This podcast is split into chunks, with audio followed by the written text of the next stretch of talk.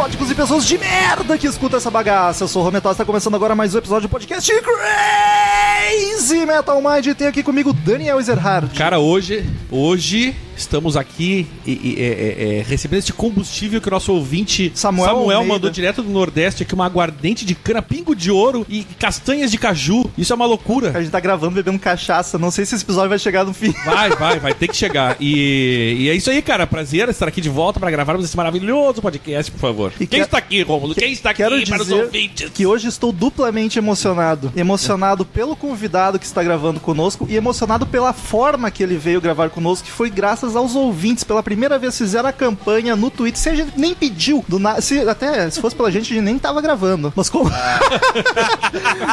Esse bosta. Mas os ouvintes, por vontade própria, foram lá, fizeram a campanha, incomodaram Anderson Gaveta e ele topou vir gravar conosco. Seja muito bem-vindo. Ei, obrigado, pessoas. Obrigado. Obrigado por terem me chamado pra esse tema que eu gosto tanto. E eu quero só dizer uma coisa, eu vim aqui pra esse programa pra escrotizar ele, tá? É a minha única opção. Olha, esse era meu papel, viu? Fiquei chateado contigo. Tamo junto, tamo junto. Vamos destruir essa porra. E foi Com bacana, amor, com amor e metal. foi bacana que não foi só os ouvintes, não foram só os ouvintes. Afonso Solano também deu um retweetzinho pra ajudar. Afonso já gravou conosco. E o Gustavo Chagas, do Porto Sus, que passou o contato. Olha que mutirão bonito que foi pra trazer o Gaveta. Olha aí. E ele topou, foi bem gentil, já deixa Olha, se veio o Gaveta, a gente tem grande chance de conseguir o Mustaine aí pro próximo aí. Acho que esse Dave você não consegue, não. For o Dave Azagal, ainda tem mais chance. Olha aí, olha aí. Ou o Dave Grohl, que topa todas, tá ligado?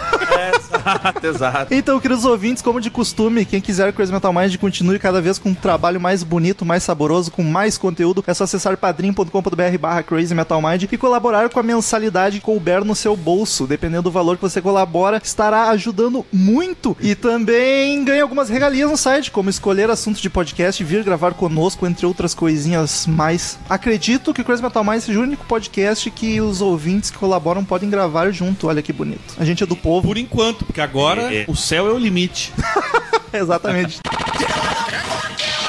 Come on, come on, come on. Give me fuel, give me fire, give me that which I desire. Way down inside. Crazy Metal Mind.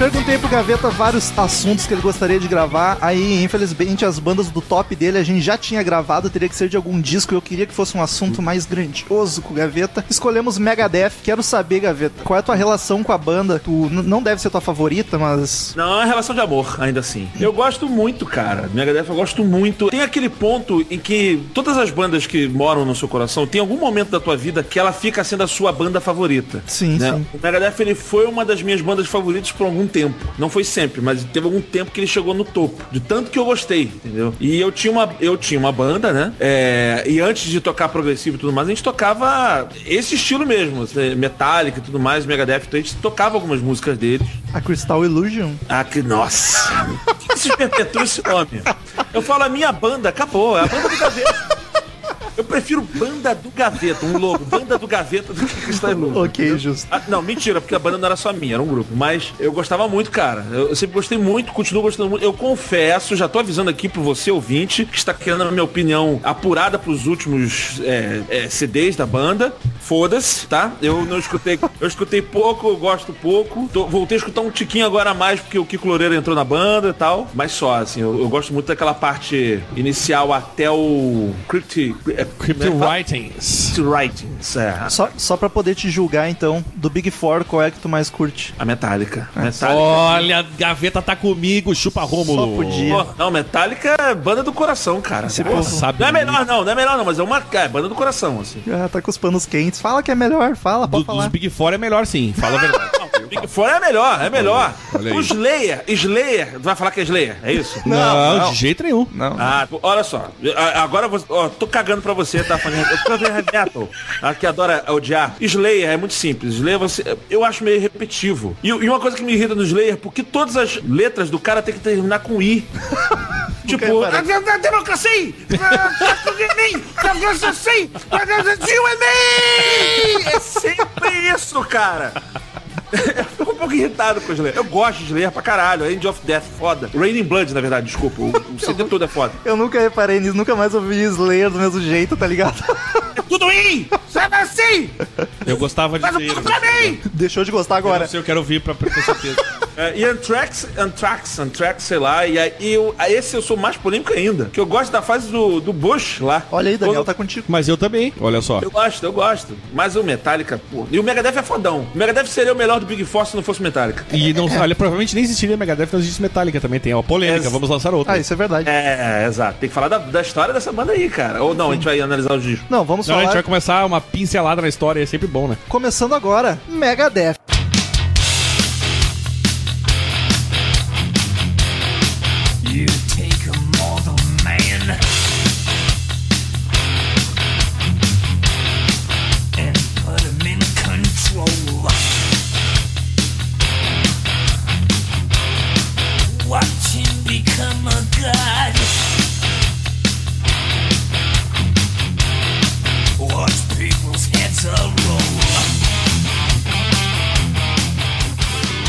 Foi formada em 1983 83? em Los Angeles, Estados Unidos. E, e- e já começa com polêmicas, né? A história da banda. O Dave Mustaine era guitarrista do, do Metallica, da formação original. Não chegou a gravar o primeiro disco, foi antes do, do Kill Em All ainda. Mas foi demitido. Demitido de uma maneira peculiar, inclusive. Botaram ele dentro de um ônibus, pôr de bêbado, de volta pra Los Angeles. Ó, aquele abraço. Mas isso, isso chama-se justa causa. Exato. Bêbado é eufemismo, né? O cara devia, devia ter cocaína no cabelo dele. Pô, pra ti ser demitido por ser o mais bêbado e drogado do Metallica é foda, tá Se bem ligado? que eu não sei se Metallica, acho que não é. Eles são mais. Né? Mas é que tá, ele, ele não foi demitido, ele foi demitido antes de gravar o CD, mas ele fez algumas composições. Fez, Sim, fez. sim, Inclusive, o Metallica usou uma, né? Exatamente. E essa é a mágoa eterna dele É. até hoje. Exato. E ele relançou a música com outra letra. Exatamente. A gente vai explicar, na verdade, que Megadeth é, é- Megadeth é uma palavra é, búlgara pra rancor. tá? É isso que significa. Esse cara ele criou um império baseado em rancor. cara. Isso faz É impressionante essa porra. O pior é que vai ser mais um daqueles podcasts que grava sobre a banda e só avacalha ela do início ao Mas fim, né, o, cara? Não o tem como. lance que eu acho. Eu gosto, eu amo o Megadeth, por isso que eu gosto de zoar ele.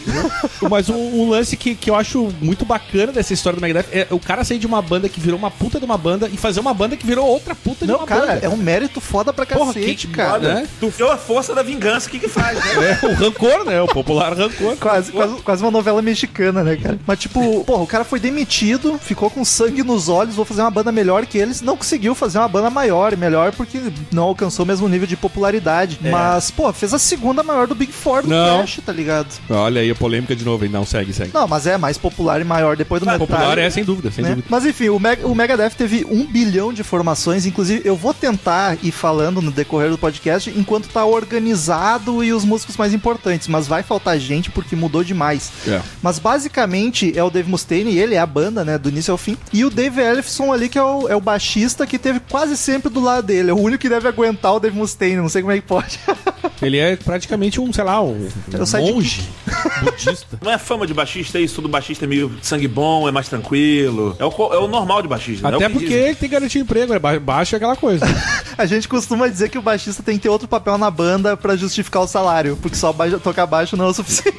No caso, no, no caso do Dave Ellison, era aguentar o Mustaine. Exato. Esse era outro. Exatamente. É um, é um puta do mérito, cara.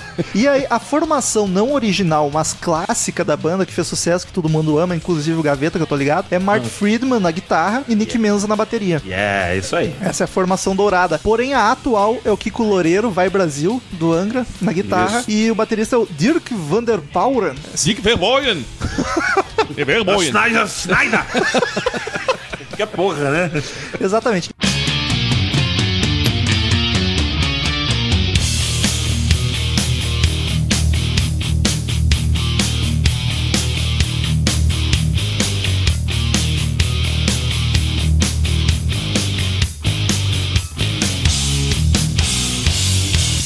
E eu quero começar falando já então dos músicos. Tópico músicos. Quem vocês acham que são os músicos mais fodas que estão, que já estiveram na Vamos banda? deixar no Gaveta começar, então? Quais são Eu? os destaques? Gaveta, que é um grande guitarrista. Grande guitarrista porque eu sou gordo, né?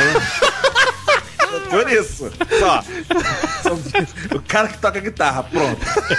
Mas, cara, ó, fora o Mustaine, eu acho que o Mustaine ele tem um peso é, como músico no cenário da música, no cenário metal, muito grande. Muito grande. O cara, tu vê que ele é cabeça pensante do Megadeth, ele criou muito hits no metal, então eu boto ele no patamar máximo. Mas se eu for falar da parte técnica, não tem pra ninguém. Martin Friedman, pra mim, é o cara. Assim, por mais que eu acho que o Kiko Loureiro seja o, tecnicamente o melhor guitarrista do Brasil, eu não vou dizer que é o guitarrista que eu mais gosto do Brasil, porque aí ele, ele vai brigar com, com o Ardanu, Juninha França, caras que eu gosto, mas tecnicamente pra mim ele é o melhor, sem dúvida. Mas o Martin Friedman, ele tem um estilo dele, eu não sei, ele, ele tem uma marca dele, tu sabe quando é o Martin Friedman que tá tocando guitarra? Eu acho muito foda quando o guitarrista tem essa identidade. Tem várias É. Tu escuta a guitarra, tu já sabe quem é o cara. Fala, pô, essa frase parece que, por, por mais bizarro que seja ver ele tocando guitarra, tu já viu como é que ele toca a guitarra? Ele, ah, ele segura a palheta? Parece que a mão dele tá, tá, tá colada pra baixo. Eu não sei, é esquisito. que bela definição. Não é à toa que ele fez carreira lá no, no Japão, né? Onde tudo Ah, é mais bizarro. Ah, o Japão olhou e falou: pronto, tá em casa, é aqui, vem cá. Bota a fralda na cabeça e continua tocando assim. Mas o, o, eu, o Matt Friedman, pra mim, ele é uma- o maior destaque, assim, que é um cara que tem muita personalidade e criou a carreira dele ali. E eu acho que ele faz muita falta pro Megadeth. Por mais que eu goste do Kiko Loureiro, mas do Kiko Loureiro eu ainda posso falar depois, mas é, eu ainda daria mais tempo. Mas pra mim, ele é o cara que botou a marca dele, entendeu? Eu, eu acho difícil as guitarras do, do Megadeth porque o Mustaine não é guitarra base só, né? Ele sola pra caramba. Eu confesso que eu, como não sou um entendedor de guitarra, eu nunca me ligo quem que tá solando, quem que tá tocando o que. É mais complicado pra mim. Eu é, não sei, eu acho o Mustaine, ele, ele é um pouquinho enganação na guitarra, assim, ele não é tudo isso. É o, é o popular, o cara que quer fazer mais de uma coisa e não O faz nada forte direito, dele né? é cantar, né? É, o forte dele. Nossa. Eu falei, cara, o cara que faz duas coisas não faz nada direito. Tem que fazer uma coisa só, entendeu?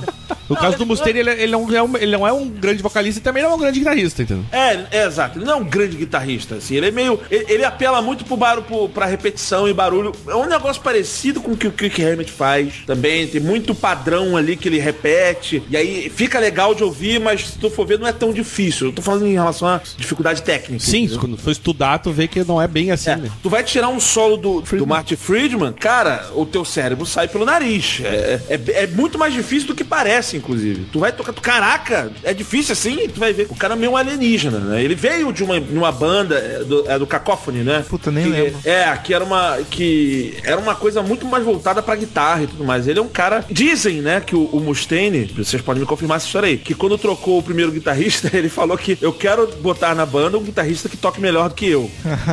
Faz sentido. Ou que era uns 500 mil, mais ou menos. Que trouxa. Ele. Ele pegou a lista e pensou, porra, tem gente pra caralho nessa Vai levar um tempo, né? Até escolher. Mas ele, ele- ele fez isso mais pra escrotizar o cara que, que saiu.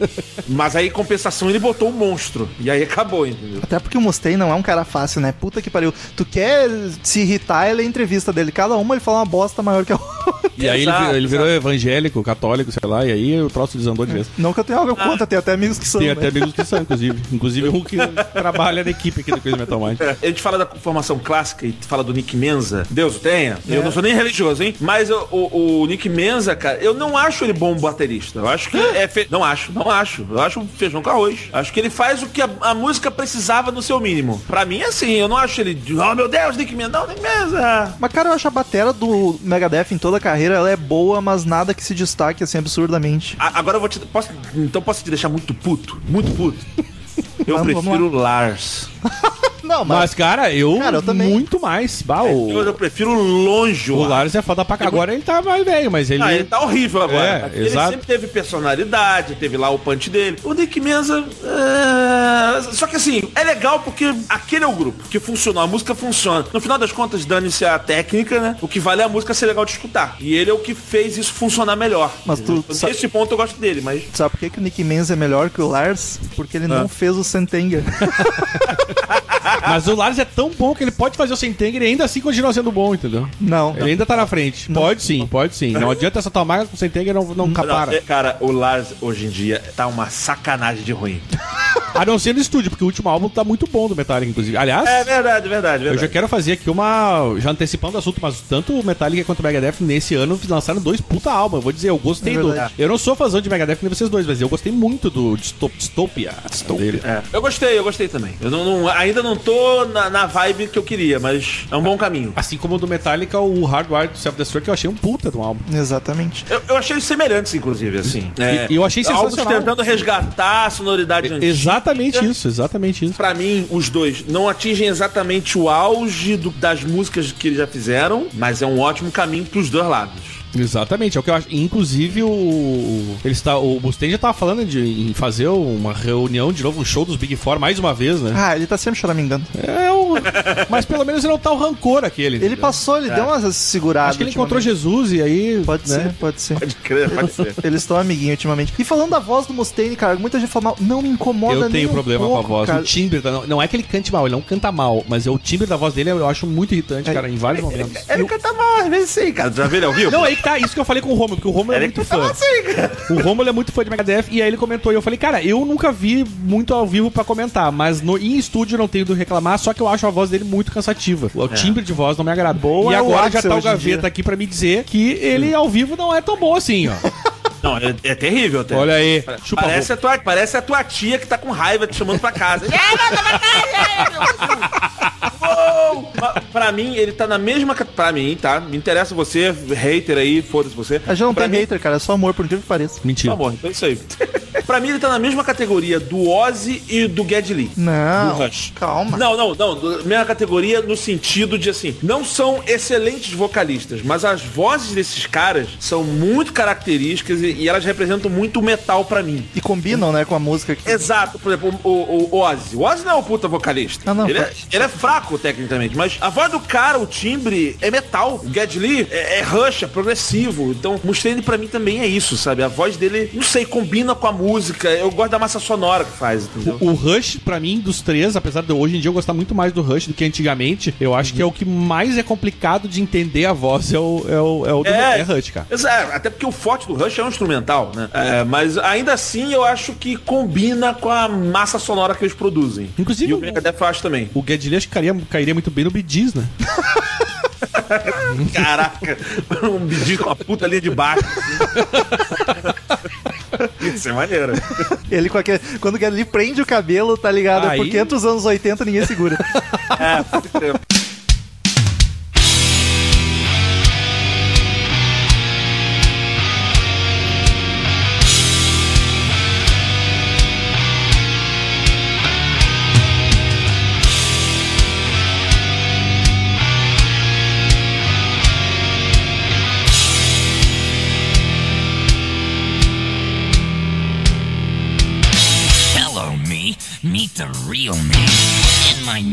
Sonoridade da banda. Pra quem nunca ouviu Megadeth, como definir?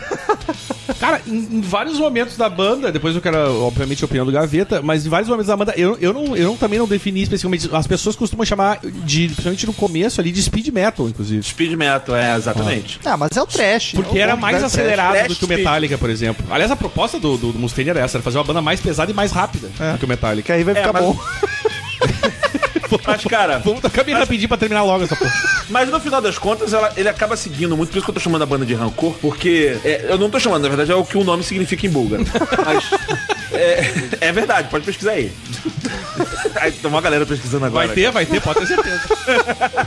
Eles vão muito paralelos ao Metallica, cara. Por isso que é rancor, é impressionante. Eu irei concordar de novo com o Gaveta. Porque os, os primeiros discos do Metallica tem aquele estilo, que o Megadeth também tinha. Quando aí o, o Metallica foi atingindo uma maturidade é, sonora pro Injustice for All, que é um álbum mais, mais bem acabado, assim como o Megadeth também lan- lança o Rust in Peace, e é sempre logo depois, é sempre logo depois. Pum. E aí o Metallica muda o estilo, vai pro black Black Album, eles também mudam, começam a mudar esse estilo, indo pro Countdown to Extinction e Euthanasia e tudo mais, sabe? Vai pra parte load, eles também têm um load deles, né, de Risk pra cima e pra baixo. Inclusive agora a volta, né, dos dois também. Isso é muito louco. É, Ele vai sempre. Ele, ele- parece que ele tá sempre brigando, ó. Ah, tu, tu, tu amaciou o som, eu vou amaciar também, eu vou fazer melhor, sabe? Matar, cara, o pior é que tá, o Mustaine é doente, cara. Ele tinha que se tratar. Mas o, em, em relação ao que a Gaveta falou hoje, enquanto eu ouvia, que eu não ouvi todos os álbuns, eu peguei e fui, fui ouvindo aleatoriamente músicas de diferentes álbuns, até pra ver as diferenças de estilo, né? Que Sim. eu acho que é melhor de perceber. E, cara, o que ficou muito claro foi que os três primeiros discos do Megadeth é muito Metallica nos 80, mais rapidão, mais acelerado. Melhor, Aí chega nos anos 90, eu acho que aqueles três discos dos anos 90, o Rose in Peace, o, Countdown e o e o Euthanasia são os três que, tipo, muda totalmente o som, no, no sentido de ficar mais bem trabalhado, mais a produção mais, mais caprichada, um som mais gordinho. E é, É. cara, exatamente, é muito. Mas é bem, que é foda. bem claro isso de É perceber. foda porque já teria semelhança natural por ser duas bandas do mesmo estilo, Mas mesmo as gênero. mudanças acompanham. É, mas irmãs, só que ele, é saiu- muito- ele perdeu o trash, vamos dizer assim. A partir do Countdown, ele- eles e a partir do Black Album, o Metallica, eles não são mais uma banda de trash metal. Eu vou é dizer uma que o banda de Meg- metal. Megadeth perdeu menos que o Metallica ainda. Eu acho que o Metallica ousou mais. É que eu acho que ele experimentou mais, eu diria assim. Ou ousou mais, talvez seja a Exato. palavra. Mas, É. cu- cu- curiosamente, o Countdown e o Black Album são meus álbuns preferidos das duas bandas. Olha só, e eu descobri, estudando podcast, que eu sou suspeito de Megadeth pra caralho. Eu já descobri, é, eu percebi isso. Porque em dois dias eu escutei os 15 álbuns, um atrás do outro, e não achei nenhum do Megadeth ruim. Nenhum. E Metallica, já o Sentenger, eu não Ah, consigo. o Sentegra é complicado É, por causa da é, bateria, é. cara. O Load Reload, eu acho que tem músicas muito boas, mas tem muita coisa ali que é meio Eu whatever. gosto. Eu Mas vem gosto. tu- o- até o Risk Ah, do Megadeth, Cara, não, o Megadeth tem álbuns fracos, tem álbuns genéricos, mas nenhum que eu assim pensei, nossa, que música ruim. Até o Risk foi de boa até. Não, eu acho que eu entendo o que o Romulo quer dizer, assim, a variação, que é uma questão de ousar, talvez seja um mérito, mérito do Metallica, mas eles, eles, ele, ele variou muito menos do que o Metallica variou. Isso, Sim, isso é um mas- fato, né? É, mas a pessoa que ousa, ela, ela tá tentando encostar ali no céu, né? Às vezes ela consegue, às vezes não. Mas uma coisa que o Megadeth tá jogando seguro. é um argumento que eu, que eu uso, eu uso- uso- não cheguei a usar como tu, não sei se eu cheguei a falar contigo, Romulo, mas é exatamente o que eu pensaria, que eu acho que eles ousaram, eles tentaram buscar outra coisa e eles ficaram mais na, na- o, o, o Megadeth ficou mais na zona de conforto. Faz né? sentido aí. Quando Metallica acertou, acertou muito bem. Quando errou, errou muito feio, tá ligado? É isso, isso aí. Eu também acho que isso daí. E eu não acho que seja um problema, sinceramente, cara. Então desvendamos, né? Acabamos o podcast aqui, tá resolvido.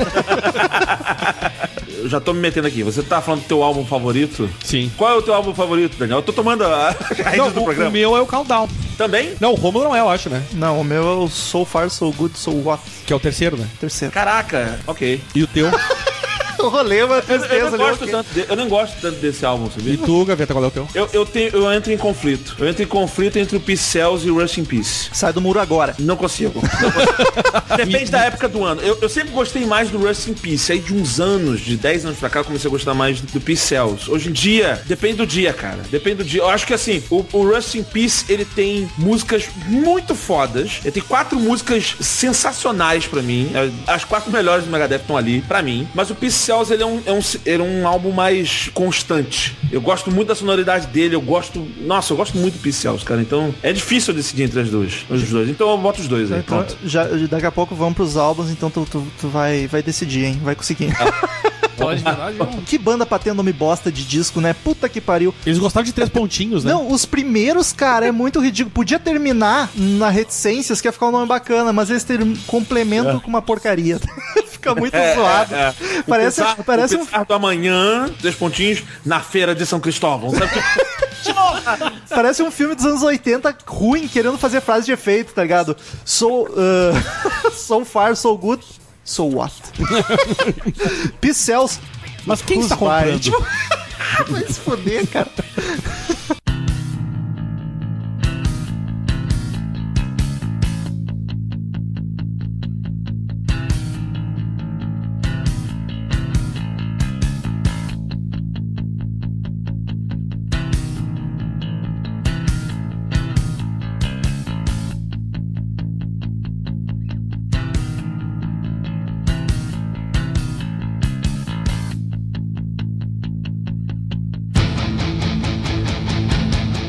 Daniel, tu teria as vendagens ou tu, Cara, assim, Megadeth- geral da banda? O Megadeth até 2014 a contagem era 50 milhões de discos vendidos em todo o mundo. Bastante. Ah, bastante pro, pro gênero, nicho. Eles foram. Dos 15 álbuns, 5 foram platina nos Estados Unidos. O Rust in Peace recebeu uma indicação ao Grammy em 91 de melhor performance de metal. É, foi o terceiro deles a alcançar platina. Isso em 94. 94? O Countdown, ele entrou na parada Billboard 200, o número 2, e ganhou du- duas vezes platina nos Estados Unidos. Foi o álbum que lançou o Megadeth pro exterior, foi o que levantou eles pra, pro resto do mundo, né? E o Super Collider foi lançado em junho de... 2013. de- é. Ele estreou no número 6 da Billboard. Isso é, não é pouca merda pro ano que foi lançado, né, cara? Não, cara, a gente tá falando mal daqui, o cara tá ganhando só de royalty. Ele tá, em- ele tá naquele sofá dele de ouro, tocando punheta, tá rindo pra gente, cara. Ele tá cagando pra gente, E mas... o, e o Super Collider foi a maior posição deles nas paradas depois do Euthanasia. Até então, eles não tinham chegado tão longe assim. E a... O Mustaine tá tocando punheta ouvindo Hardwire, tá ligado? exatamente, exatamente. Rindo, rindo pra caralho. assim. antes, antes disso pros discos, ainda uma curiosidade que eu descobri hoje, lendo sobre a banda, não fazia ideia, e fiquei muito triste que não aconteceu, é que lá por volta dos anos 90, quase rolou uma tentativa de reunião quase que original do Metallica, que seria o James, o Lars, o Mustaine e no lugar do Cliff, o Ellefson. E isso ia ser tão épico, mas não se fosse uma reunião do Metallica, se fosse tocando músicas do Metallica do Megadeth, imagina que coisa foda. Tipo, fazer um super grupo juntando as duas. Aliás, muita gente, muita gente cogita o que seria, como seria o Megadeth com Dave Mustaine, né? Porque como seria essa super banda? Eu não consigo nem imaginar, eles iam se matar, não ia ter Eu, Megadeth. eu também acho, eu também acho que não ia durar muito não, cara. O, o, o, o Mustaine é muito genioso, sabe? Eu Não sei nem se existe isso, genioso, mas enfim. A minha avó dizia bastante isso aí. É, então. É o gêniozinho muito louco dele, cara. Eu não sei se ele ia se entender com os caras, não. Não só dele, né? O Lars é outro filho da puta. É, o Lars é um- parece que é, é complicadinho ali também, né? Ele já tava ocupando a vaga de filha da puta da banda, tive que sair um.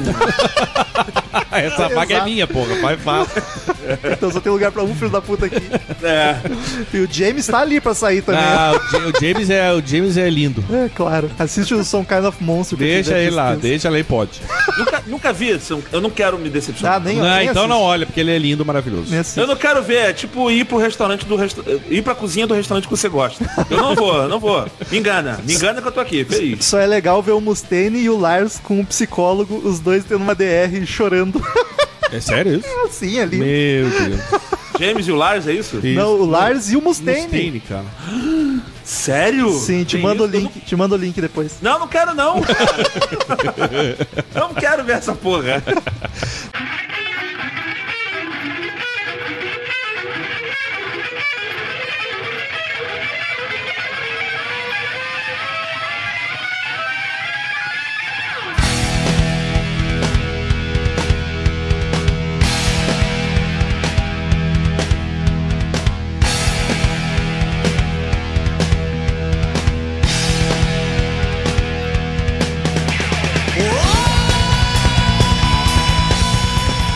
Pros álbuns da, da banda. Eles começaram, o primeiro disco foi de 85. 85? E a banda, ó, eu vou ir falando os.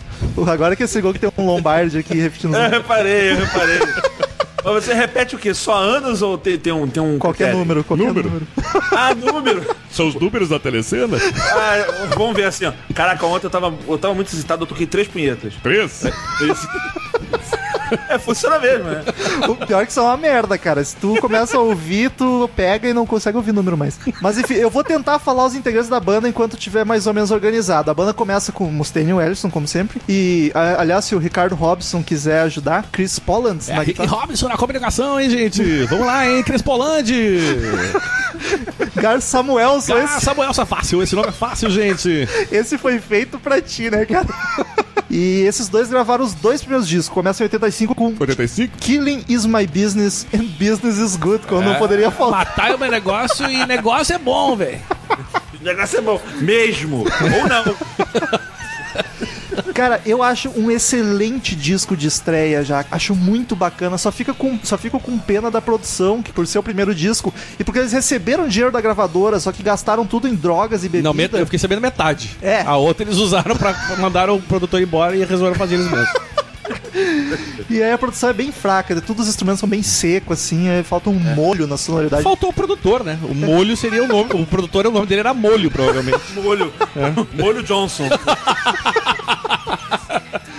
Mas eu acho, cara, excelentes composições, só que é foda que nessa época que eles lançaram o primeiro, o Metallica Primeiro? já tava com o Kill e com o Ride the Lightning. Ou Aí seja, é aí a teoria é aquela do, né? É, do rancor. né? É. Eu, eu acho esse. Ele meio sujo demais, ele é meio. Ele é meio Mal- cru demais. Eu É acho ma- que. mal produzido, né, Gabriel? Acho, acho, acho que é- é legal que a banda se lançou, tem ali, mas é, é meio que, pra mim, ainda era meio que qualquer uma. As músicas, de repente, se ele tocar hoje em dia a música no show, vai ficar legal porque ele- eles aprenderam uma boa sonoridade agora, então eles dão uma nova roupagem pra música. Faz sentido. Mas ali, ouvindo o álbum, eu acho meio álbum, né? Eu tô entregando a minha idade aqui. Mas tamo junto, porque eu também só falo álbum aqui nessa porra. É, exatamente. Eu acho meio.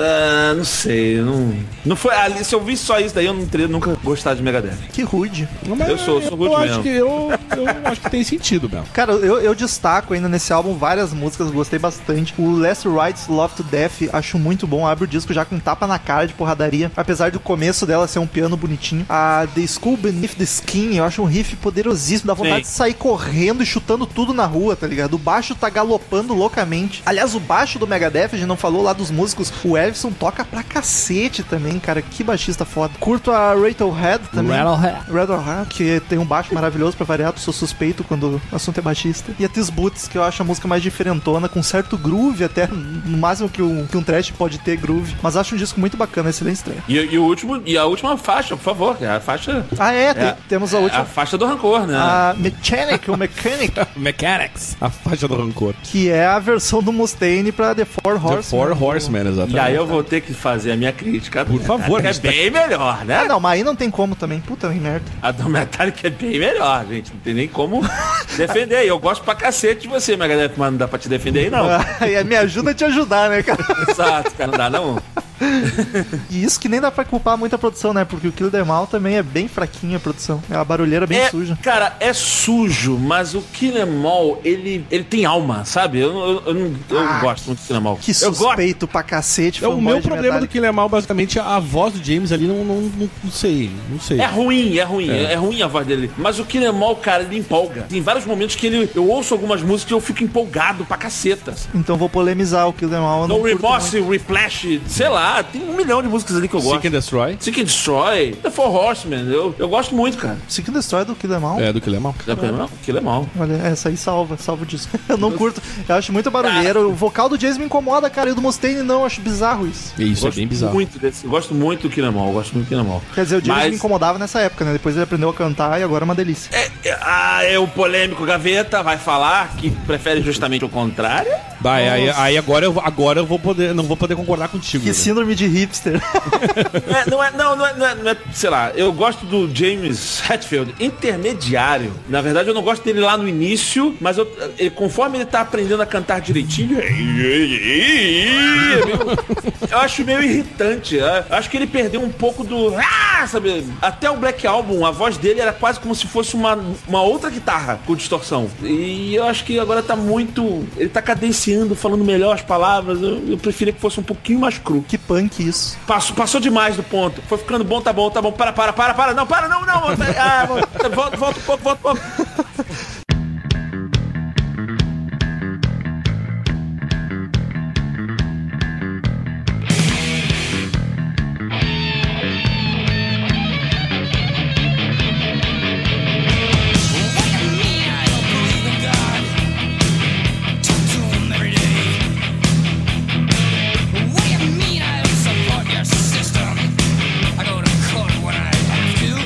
E aí, em segundo, em segundo é ótimo. O segundo, o segundo disco vem o de 86. 86? Peace sells, but who's buying?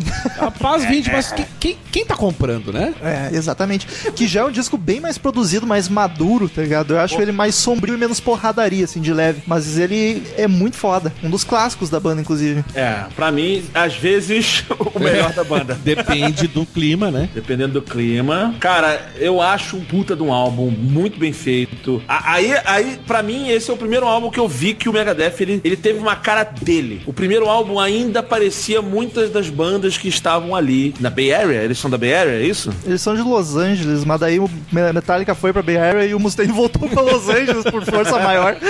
É, mas, enfim, eles eram pra mim mais uma banda de trash. Não que eu ouvia na época, né? Depois eu ouvi, depois mais velho. Sim, aí tem identidade, tá? É, mas eu acho que ali, esse é o disco que o Megadeth faz a identidade dele forte. A primeira música já, já é tipo, é muita cara do Megadeth, sabe? A, a- a Wake Up Dead. Eu ouvi essa música, eu já pirei com essa música. E eu, como entusiasta do contrabaixo, esse disco, cara, o baixo tá roubando a cena. Que coisa sensacional, É. puta merda. E tem hits classicaços da banda, né? Como a própria homônima Pixels. Puta merda, que música. É uma das minhas favoritas. Desde o baixo na intro é um orgasmo. É foda mesmo. Que até Essa hoje eu não música- consigo tocar. Chateado.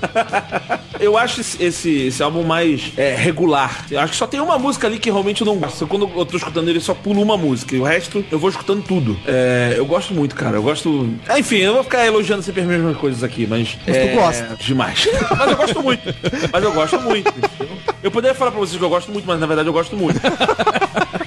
É pra compensar as chinelhadas que a gente tá dando na banda. Devil Island acho foda também. O baixo novamente tá brilhando. É mais, ela é mais agressiva. Bad Omen, que é um instrumental. E acho, puta que pariu, sensacional. O cara tá destruindo tudo. A música ela é técnica e empolgante ao mesmo tempo.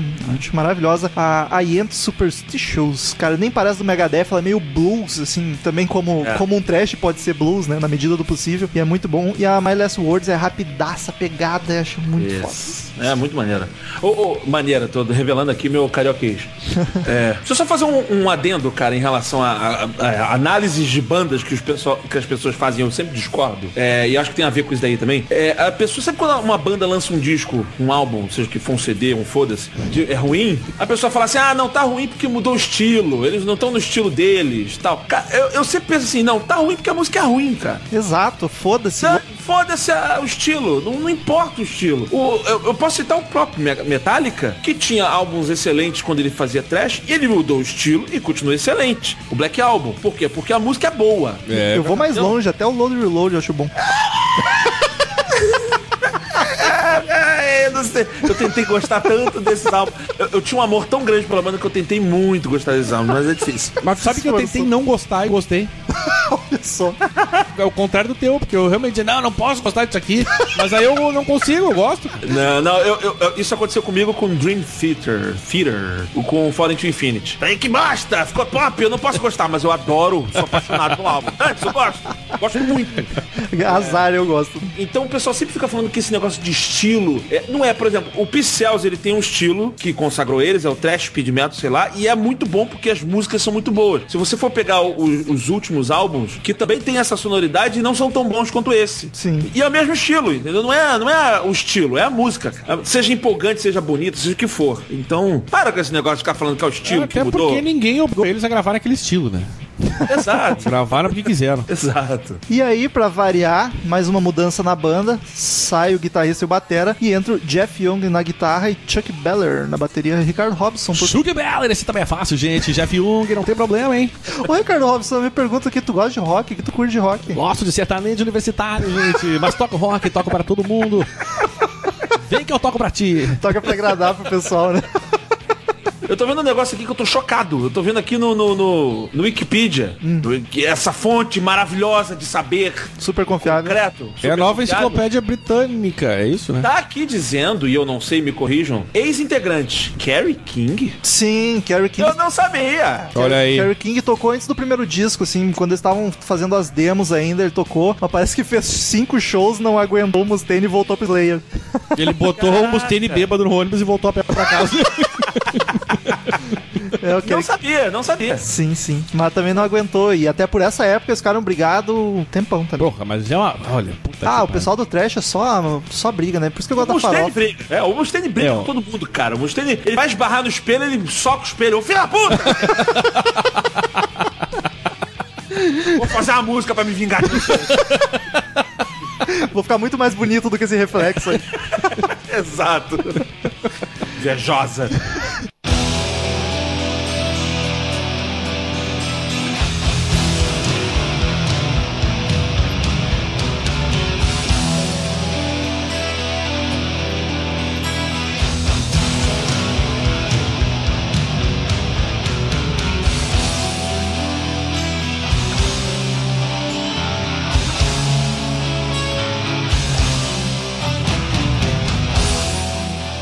E aí em 88, 88? sai o terceiro disco da banda, que é o So Far So Good, Reticências, So What? É, tão longe, tão bom. E aí? e aí, é ótimo. Cara, disco nervoso, mano. Eu acho o mais paulada dos, dos três primeiros, assim, cara. Eu acho ele muito inspirado e rico musicalmente. E, cara, é- é- não sei. Eu falei que é meu favorito, mas ele é provavelmente meu favorito. Eu teria que analisar com mais cautela. E, Pra mim, esse disco ele é céu e inferno. Às vezes tem umas músicas muito legais, às vezes tem umas músicas que eu não gosto. Que eu não gosto mesmo, assim, que chatas. Então. Que bipolar. É, eu sou, eu, eu, pra mim é o, é o- é o álbum mais bipolar do, do Megadeth. Pra mim, né? Para o meu gosto. E Quando eu falo pra mim, para o meu gosto, significa foda-se você, hater, essa é a minha opinião. Ele tá muito preocupado.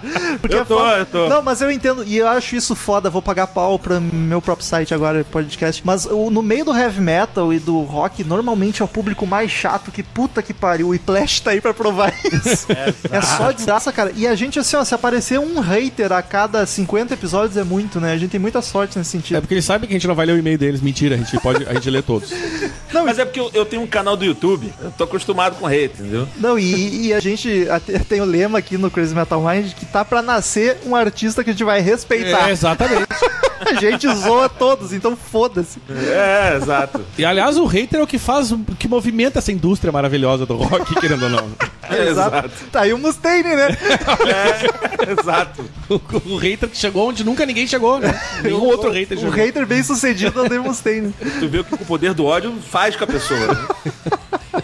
Dark Side. O- os destaques da- desse disco, eu acho a, a primeira já, já começa com o disco numa correria louca, música instrumental é uma quebradeira foda, que é a Into the Lungs of Ah, Hell. a parte boa é que o Mustaine não canta, né? Ai, que chato. e tem um cover também de Anarchy in the UK do Sex Pistols. E, cara, ficou muito bacana. Ficou melhor que o original, o que não é difícil, também não apesar é de eu Porque não é difícil, vamos lá. Apesar que eu gosto de, de Sex Pistols. Só que. Ah, eu, meu, olha só, eu, eu- Gaveta é o cara, porque eu também tenho exatamente esse problema. Eu não consigo gostar de punk, Vocês cara. querem ficar sós aqui? Eu Não, não. Se como- deixar, Se tu calar a boca. saco. Mas ela é, obviamente, eu acho ela menos autêntica, até porque é um cover, né? Mas Ó, fez sentido esse comentário, cara. ela parece menos significativa saindo do Megadeth do que do Sex Pistols, né? Porque Sex Pistols é muita atitude, aliás, é só o que a banda É tinha, o que porque tinha. se fosse depender de músico.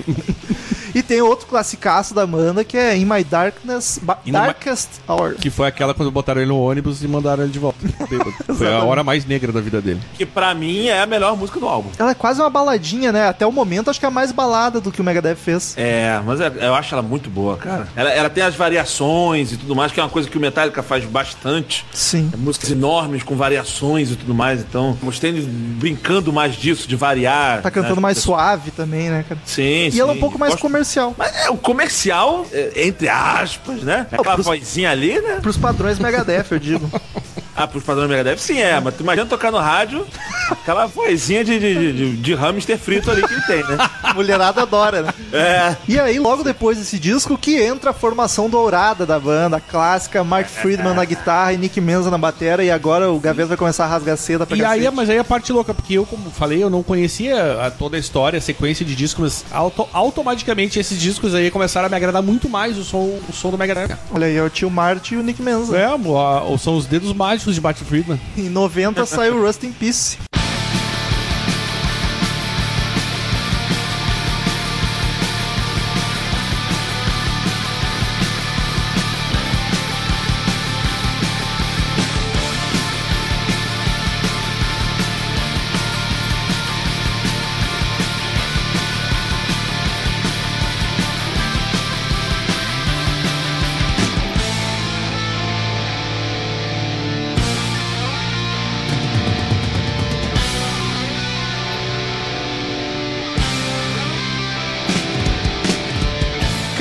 Seria o Dark Side of the Moon do Megadeth? Eu acho que é esse. A maioria das pessoas que eu vejo que elegem o melhor álbum do Megadeth, todo mundo fala Rust in Peace. Tu, tu entendeu a minha construção de frase, né? A maioria das pessoas é todo mundo elege. Eu sou muito bom mesmo. Mas ele é o mais clássico, né? O mais popular também. Sem edição eu não, não funciona, gente. Tá chateado. De- Deixa eu meditar. É, por favor. E eu acho ele mais digerível, acho por isso também que ele fez mais sucesso. Ele não é tão porrada, as músicas são levemente mais comerciais, apesar que eles ainda não se venderam, tá ligado? Aham. Ele é um pouco mais heavy do que trash, menos sujo. Eu acho as músicas muito boas. Puta, é uma coleção de hits. É verdade, cara. Porra, Muito. tem mesmo. Pra mim, a melhor música do Megadeth é a que abre Holy Wars. Não tem. Não tem. E, e tu vê que é uma música que representa totalmente o Megadeth, que é uma música que tem mil variações é, é, é, de cadências, tem a voz, tem agressividade e tem as reticências no, no, no título. ah, é verdade, as famosas, né? The Punishment É. Do. Então, cara, representa muito a banda. Impressionante. Não, e não só ela, puta, Hangar 18. Pá, Cara, que Tim, caraca, que música. E essa cara. música é Que sensacional. solos, que Essa solos, é que tudo. É, porque tem 300 solos de guitarra na música. É, e é uma melhor que. É uma das minhas favoritas do, do É Megadeth, muito bom esse som, cara.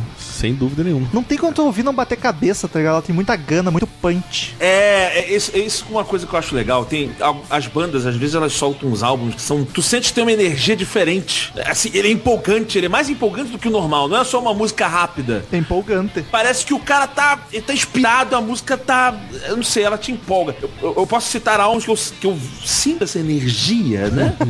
Cosmos. Esse álbum pra mim é assim. O, o Vulgar Display of Power do Pantera pra mim tem isso. Mas é o que faz a música ser um hit, né, cara? É ter essa É, energia, tem essa vibe. Tem uma vibe diferente ali, cara. O negócio é. O, o, o, eu tava falando do Vulgar Display of Power e eu fugiu completamente o outro que eu ia falar agora. Ah, o, eu gosto muito de Machine Head, né? Sim. É, The Blackening, que saiu do. Não sei se vocês gostam de Machine Head, mas. Conheço muito pouco, muito. É, The Blackening, que é um mais recente. Eu gosto. Tem também essa, essa energia. As músicas estão com garra, cara. Porra. eu- Aí, vocês estão querendo que eu fale que esse daí é o meu álbum favorito do Megadeth. Tava caindo na armadilha. Eu, a- eu gosto muito da produção, cara. Acho que aqui é um, a- eles alcançaram um nível de produção. Esse, aliás, Anos 90. o, ano, né? o começo dos anos 90, o que teve de produção sensacional, cara. E de tudo que é estilo, Pearl Jam, Smith, Guns N' Roses, Exato. ah, Metallica. Cara, More. só tinha algo, tipo, aqueles que ficam redondinho, gordinho, sabe? O som É, aquele te, te, te acolhe. Te abraça. E, é, e, esse, e esse aqui foi o primeiro do, do Megadeth que chegou nesse ponto de, de, de, de produção, assim. Justo. Inclusive foi uma turnê que veio aqui pro Rock in Rio, cara. Eles tocaram essas músicas no Rock in Rio. É, Rock in Rio e 2. eu estava lá. Olha, que aí, bonito. Criança, que, que paz que eu tenho, né? Fui lá, sei lá, 12, 13 anos, não sei quanto eu tinha, por aí. Eu não era nem sou nascido. Caraca, não, eu era, eu sou velho. Não, mas a gente tá junto, porque eu também tinha, tinha cidade aí, Tu viu? não é mais velho que o Daniel. Eu tenho, eu vou fazer 38 agora, hein? Tamo junto, tô com 39. Perdeu então tá por um tudo aninho. Olha, por aninho. Mas eu fui ver isso daí. Na verdade, eu só achei barulho na época, mas eu- depois eu fui ver um vídeo e achei muito maneiro. na época eu gostava de arrar. Ah, é bom pra caralho. Eu gosto também. até hoje, falo mesmo. Eu gosto também, eu gosto também, falo mesmo, tô nem aí. Chupa hater. E aliás, Daniel, temos um episódio já só dedicado ao Rust in Peace. Então, se tu curte esse álbum, só pesquisar aí no Crazy Metal Mind. É. Temos um, uma hora só falando de Rust Os in ouvintes Peace. que não sabem, temos aí Rust in Peace. Ah, eu Na- quero ouvir. Analisando música por música. Podcast bem antigo, não sei se tá bom, hein? Ouça por É, o, o áudio não deve estar não deve tá tão bom assim, não. Mas voltando aos destaques, Poison Was the Cure, que baixo, cara, que música frenética. Lucretia, outra A foda. Lucrécia seria. Lucrécia, é, verdade. É, é, é, eu não sei como é que fala, toda hora ele fala diferente. É Lucretia. que, tipo, em latim seria Lucrécia. É, pra mim, Lucretia, Tornado of Souls, Hangar 18 e Holy Wars. Pronto, os Sim. quatro petardos desse, desse álbum aí. Tornado of Souls, pá, que riff, cara, puta que É. pariu. E eu ainda destaco a Down Patrol também, que tem uma intro- de baixo marota. Hoje eu tô pagando pau pro David Ellison. É, A tu gosta do baixo mesmo, né? É, eu gosto muito. É o que ele gostaria de tocar. Só que eu, eu brigo com o baixo em vez de tocar, né? o baixo não gostaria de ser tocado por mim, aí não rola. Mas vou te falar, cara, falavam isso pra mim da guitarra, sabia? Olha Quando aí. eu comecei a tocar guitarra, eu tentei tocar guitarra e era terrível. As pessoas olhavam pra mim, é, gaveta, cara, vai jogar. ba- Na época eu jogava basquete, só vai jogar basquete, cara. Porque guitarra não dá, não. Aí, cara, eu. É só alguém falar que eu não consigo fazer alguma coisa. Aí bate a raiva. Eu, eu- eu, no fundo, eu sou um Mustainezinho, entendeu? E aí eu alimentei o meu rancor e treinei horas de guitarra por dia. E hoje eu sou um merda, mas. Ah, humildão. Mas eu consigo tocar guitarra, cara. Esmirilha, guitarra. Mas foi na raiva, foi na raiva. Aliás, tu podia mandar currículo pro Megadeth, porque ninguém dura muito, o Kiko daqui a pouco já deve estar saindo. Sacanagem, cara. Sacanagem o Kiko. sair. Não tira o Kiko, não. Eu quero, mas quando a gente falar lá no final, eu falo do Kiko.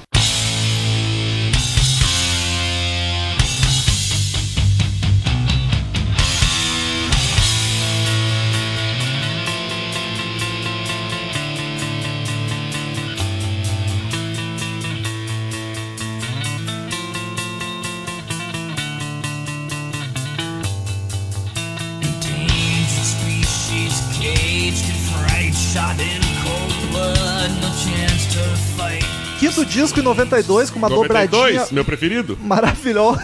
Lombardi curte Megadeth, Adoro. patrãozinho. Countdown to Extinction e sem reticências, graças a Deus. Mais vendido, né? Outro disco fodaço, seguindo a onda do Rust in Peace. E eu quero dizer quando eu decidi que ele era meu preferido, eu não sabia que era mais vendido, tá? Ah, que Eu, popzão eu, que tu eu é. não quero, eu não quero ser o, O mainstream. O, é, o mainstream da galera. Eu, eu falei que os outros são meus favoritos, mas esse provavelmente foi o álbum que eu mais escutei do Megadeth, sem dúvida. Cara, eu acho a produção desse álbum espetacular, cara. Esse Sim. álbum, sim, tá redondinho, cara. Sim, sim. Symphony of Destruction Que seria o maior música. clássico da Que banda? Acho que música. sim, né, cara. É, esse pra mim é um álbum, é é aquele tipo de álbum que você bota, dá play, relaxa, todas as músicas são boas. Não precisa pular nenhuma não, deixa, todas É são verdade. Todas, todas. Cara, eu adoro muito. Inclusive saiu uma versão remasterizada há um tempo atrás, cara. 2004. 2004, acho que foi. Há um tempinho atrás, há um É. tempinho atrás. É um tempo, não deixa de ser um tempo atrás, né? É, mas é legal, eu só vim escutar esse ano. Esse ano, né, 2016, já mudamos. É, e eu vi que tem um. É diferente, né? Assim, não é só melhorou o som, eles botaram algumas coisas a mais ali. Deu uma carinha diferente pras músicas em algum lugar. Sim, eles deram uma editada, né?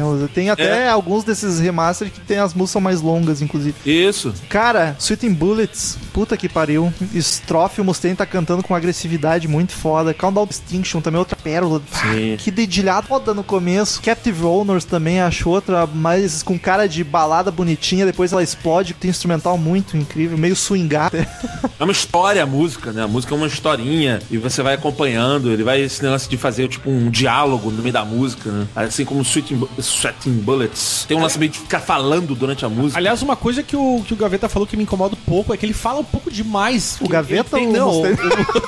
o, o, Mus- quieto. o Mus- É que o Mustaine tem esse problema de várias músicas ele fica dando discurso, tipo, cala a boca. É, tudo bem que às vezes é melhor Essa cantando. voz é linda, É, cara. deixa eu ouvir essa voz maravilhosa. Quando saiu esse álbum, depois de Symphony of Destruction, eu escutava aquela Arch- Architecture of Aggression em loop, cara. Como eu viciei nessa música. Como eu viciei, eu adorava. Eu, eu gosto desse álbum todo, cara. Caraca, eu toquei várias músicas com a minha banda de forma horrível, porque a gente não conseguia tocar tudo direito, mas... E não é teu favorito, hein? Chateado, Mustaine tá Não, chorando. mas, é, num- number two, number two. Eu tô trazendo o Gaveta pra cá, eu, ele vou, eu vou conseguir ainda, até o final ele vai preferir o Countdown. Eu quero fazer um lobby. Não, é tipo o segundo, cara. Ele é muito bom.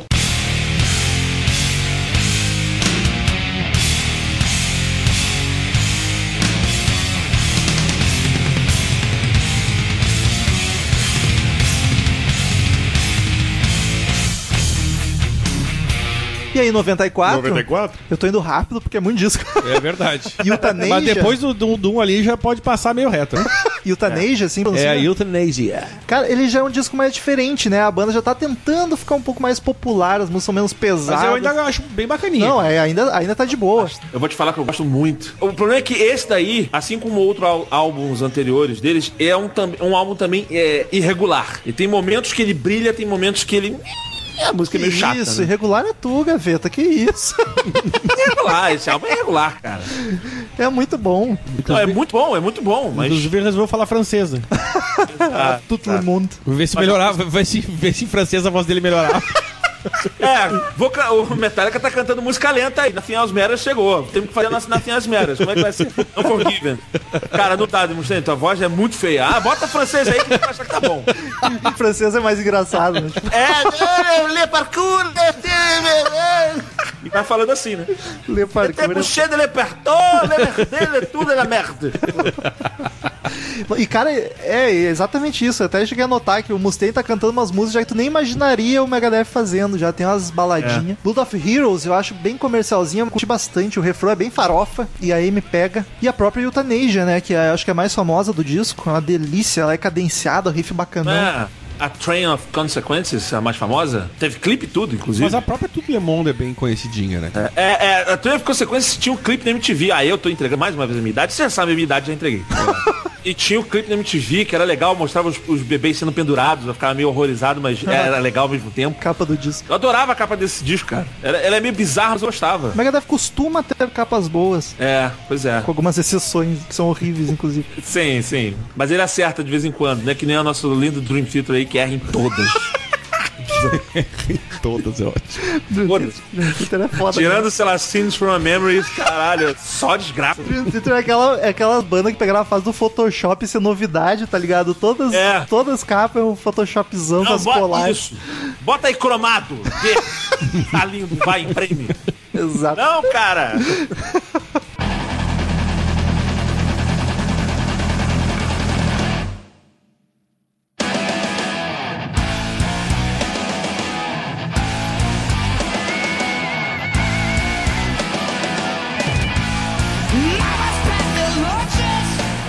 E aí, sétimo disco em 97, Aí a derrocada começa. Cryptin Wright. Mas ainda eu acho um bom álbum. Eu acho que. Eu gosto de todos, né? Sou suspeito pra cacete. Mas ele. Eu acho que o gráfico que tava só subindo começa a dar descidinha. Começa, começa. É. Mas ela, ela, ele segue a mesma onda do Euthanasia ainda. Ele é um pouco menos sujo, É por- pesado que os antigos, tentando ser Mas, mais mas por isso que eu comercial. gosto. Eu acho ainda um bom álbum. É, e ele, ele tem umas músicas mais melodiosas, mas é um disco bem bom, cara. Eu gosto acho, bastante. eu acho ele também irregular. Eu- Eu acho esse, esse disco, ele tem muito. Ele tem muita personalidade. Ele tem muito Megadeth ali, sabe? Sim. É, a Trust, cara, que música. Que música. Foda pra cacete. Eu, eu lembro na época, eu era o cara da MTV, via clipe da MTV disso daí. Cara, a gente gravava e botava essa música em loop. A gente adorava, eu amava essa música. Eu toquei com a banda essa música e, e sempre ficava uma bosta. Mas não fica com a sonoridade dos caras. Mas é, é- é- sim, tem momentos de grandeza esse álbum pra mim. She Wolf. She Wolf é um destaque que eu fiz também, muito bom. É. Bem, meio farofinha também. Ela vai crescendo, crescendo e ficando cada vez mais gostosa, e quando cresce, sempre fica gostoso. Ah, né? conhecer é uma delícia, né, gente? Quem não gosta, Ah, a gente adora, né? Adoro. A Have Cool With Travel também acho bacana. Mais paulada. Eu acho que tinha uma música, é, é, a Secret Place, era uma música que quando eu escutei eu não tinha gostado. Eu falei, ah não, que música meio. Secret Place! Eu, pô, não gostei e tal. Mas quando eu fui ver a banda ao vivo, eu passei a gostar. Não sei se aconteceu isso com vocês, de uma música que você não gosta, depois que tu vê ela ao vivo, ou escuta ela ao vivo, ela muda pra você. Eu não sei, tu encara ela de uma forma Isso, diferente. isso acontece em geral quando a produção é muito mal feita no álbum e ao vivo é- É, fica bom. É possível. É, foi um Monsters of Rock em São Paulo, no Ibirapuera, em 97. Olha aí, tava lá. que eu fui ver. E aí o, o Megadeth era a penúltima banda e quem fechava era o Slayer. Olha que injustiça. Porra. É, mas e, e tinha Dream Theater, tinha Manowar, tinha a porra toda lá. Foi uma desgraça. Mentira, foi bom. mas eu escutei a Secret Place lá ao vivo e, cara, foi.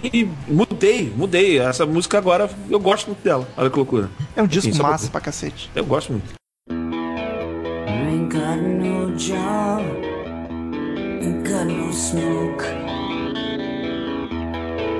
Ain't got a car, this life's a joke.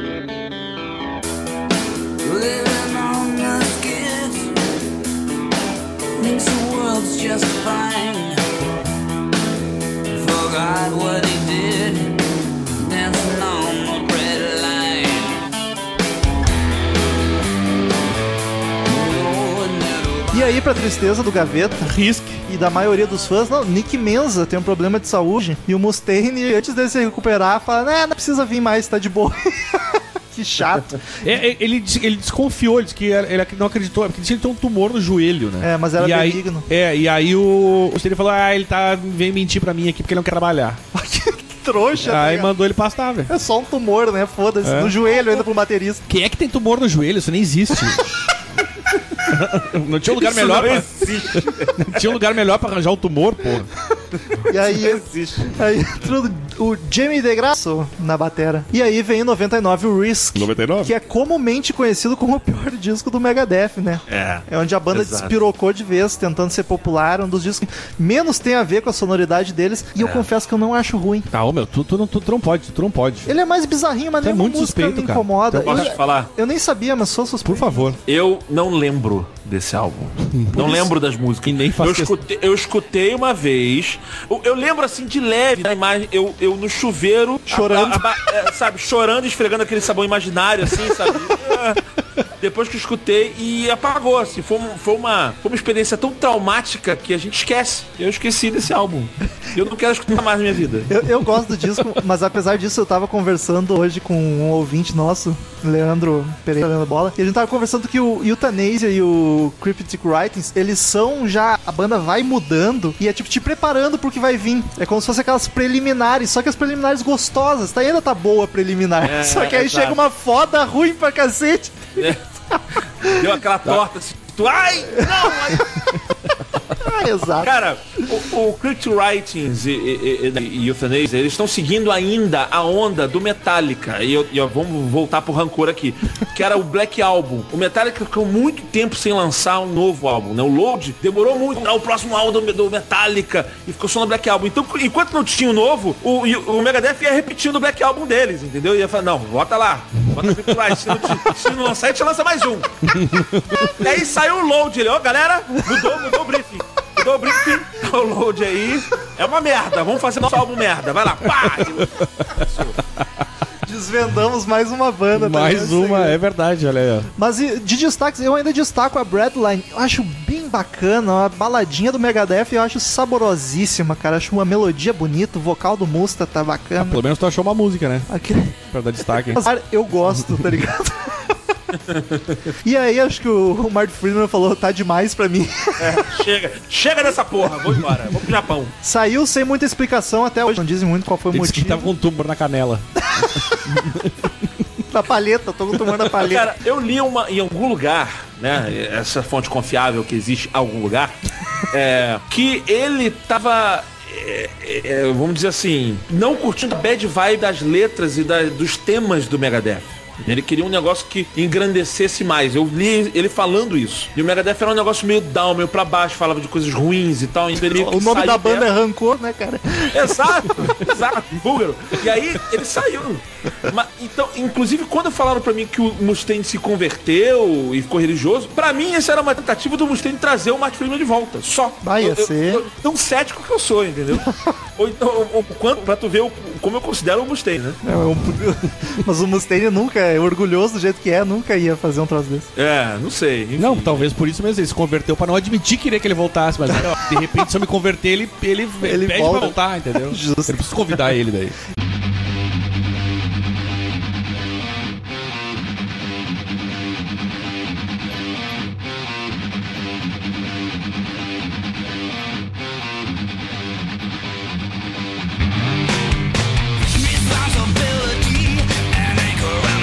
E aí entrou o Martin Freeman foi pro Japão, tá lá até hoje, muito feliz, inclusive, muito bem, obrigado. E entra o Glenn Drover pra guitarra e gravou o disco o nono disco de 2001, The World Needs a Hero. É, o mundo precisa de um herói, né? Cara, que é um disco que dizem Saiu que... o Trump, quem não deixa, né?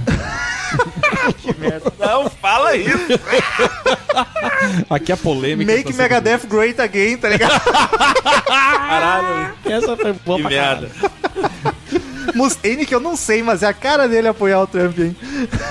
Ele o Ted Eu vou te dizer que sim. É bem, é bem típico dele. Dizem que é o disco onde o Megadeth retoma o peso, mas na real, só comparado ao Risk mesmo, porque ele é um bem tranquilo ainda, longe do que já foram um dia. Eu, eu- eu vou ser chato agora pra quem tá ouvindo, porque eu sei que você vai continuar uma incrível análise de álbuns, mas daí pra frente, pra mim, eu acho tudo ruim.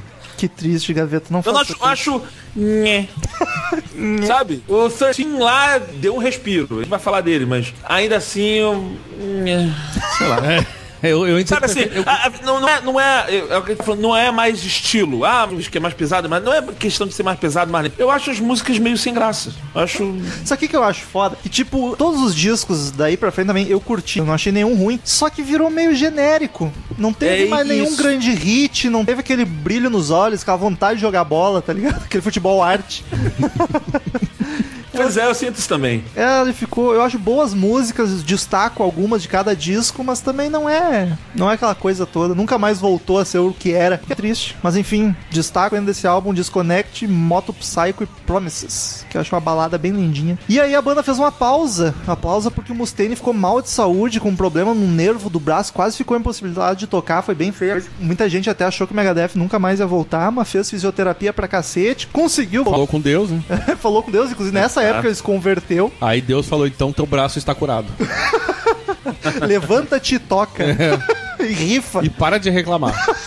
Ah, não parou. E aí foi até batizado em 2004. Que dizer? né? Ele até se negou a tocar em festivais porque tinha bandas de black metal tocando junto. Ah, cara, olha, é, é, puta, aí fica difícil Ah, também. Enfim. Pois é. E na pausa o Dave Ellison saiu da banda também, reclamando que não tava ganhando de via, queria se, se dedicar a outro Tava tendo que projeto. pagar o dízimo, é por isso. Aí ele saiu da banda.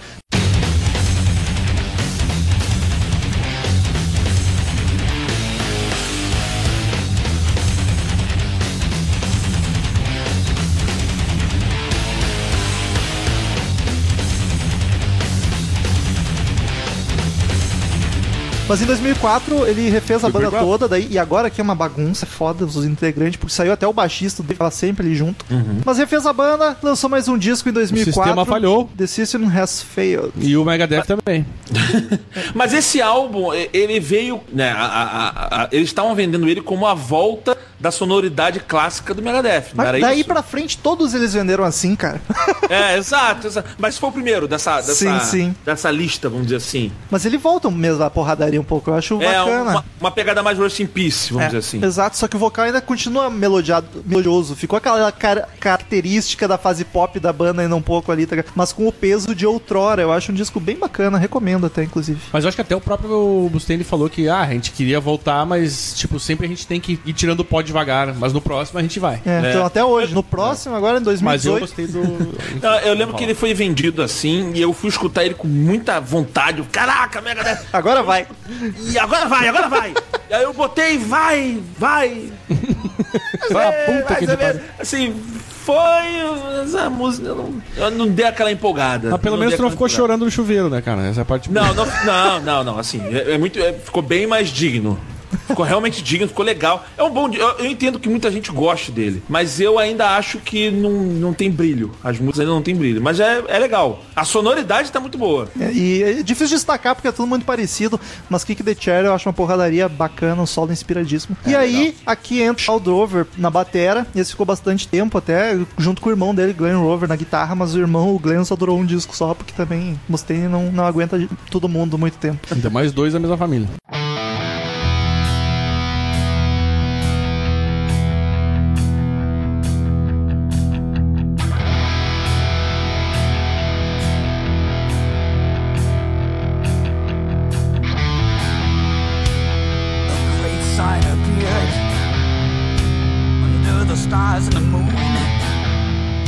2011 saiu, 2011, tô- 2007, 2007? United Abominations, que, cara, aqui não há dúvida que o Megadeth tá de volta ao trash, tá ligado? É bem mais Isso. porrada, só que a capa, eu vi a capa, acho que é a pa- a capa mais feia que o Megadeth já fez, cara, uma das mais feias que eu já vi na vida, é muito ruim. É esquisita, né?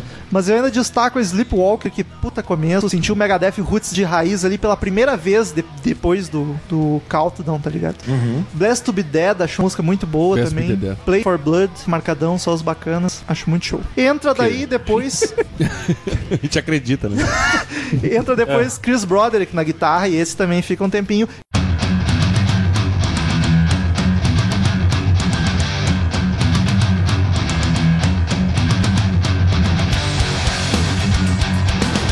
E aí em 2009 vem o 2009. Endgame. E esse é um disco bem porrada que eu tenho um certo sentimento com ele, porque foi o disco da turnê que eu fui no show, que foi quando voltou, inclusive, o Dave Ellison. Ele não gravou no disco, mas na turnê ele já tocou junto. E foi a turnê ainda de comemoração dos 25 do- anos do Rust in Peace, então eu vi o show que eles tocaram na Atrasei. íntegra, foi foda pra cacete. Só um adendo, o Chris Broderick, guitarrista, ele era guitarrista do Nevermore. Sim, sim, exato. Né, lá, e, e eles lançaram um puta álbum do Ne- Nevermore, que foi o segundo álbum deles. Eu sou muito fã do Nevermore. E eu lembro que o trabalho de guitarra do, do álbum deles, do Nevermore, era absurdo. Eu, caraca, cara, que sonoridade, que, que foda. Então quando eu vi que esse cara que saiu do Nevermore e ia entrar no Megadeth, Tu falou, agora vai de novo, né? Agora vai, cara! Porra! E aí ele foi, eu. Ah, E aí eu escutei o Nevermore, o Nevermore continuava com a mesma sonoridade, aí eu entendi que o cara que mandava bem pra cacete tinha ficado no Nevermore e foi o step pro, pro Megadeth, entendeu? Sim, foi por um bom tempo até. É. Mas ele, ele é um disco mais técnico, é mais fritador, assim. é- É, O cara é bom, Solos. tecnicamente o cara é bom, mas o, o- outro guitarrista era Sim. é genial pra mim. Como eu curto esse disco, eu destaco o Dialectic Chaos, que é outra que já abre o disco dando tapa na cara, acho muito bom. A 1320. 1320.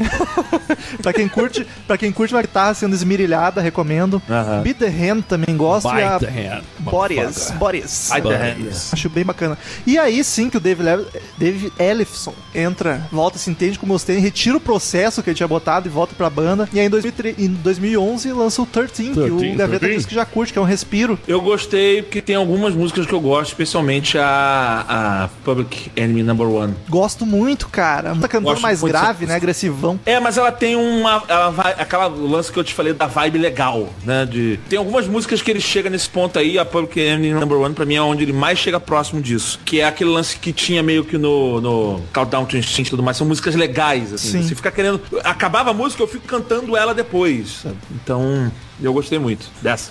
Em 2014, 2013, 2013. o Lombardi quer falar antes que eu já. É. o Super Collider, cara, que esse eu acho um disco bem bizarrinho. Ele não chega a ser ruim, mas ele ah, voltou menos agressivo. Ele é meio estranho. Eu achei as músicas bem óbvias. Ah, vai ver que as caras sobraram, os caras vão gravar esse negócio aqui de uma vez, então, quem sabe pra lançar, pra ganhar o dinheiro aí. Corre pô. o seu disco que eu menos gosto da banda toda, assim.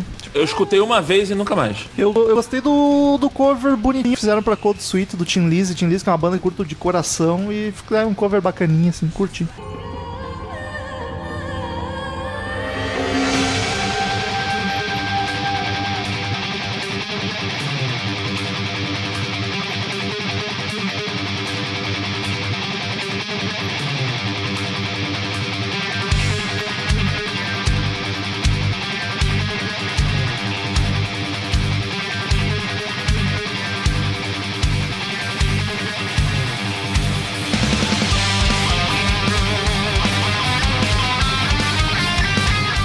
aí sai Chris Broderick e Shaw Drover saem da banda, dando lugar pra Kiko Loureiro do Brasil. Brasil!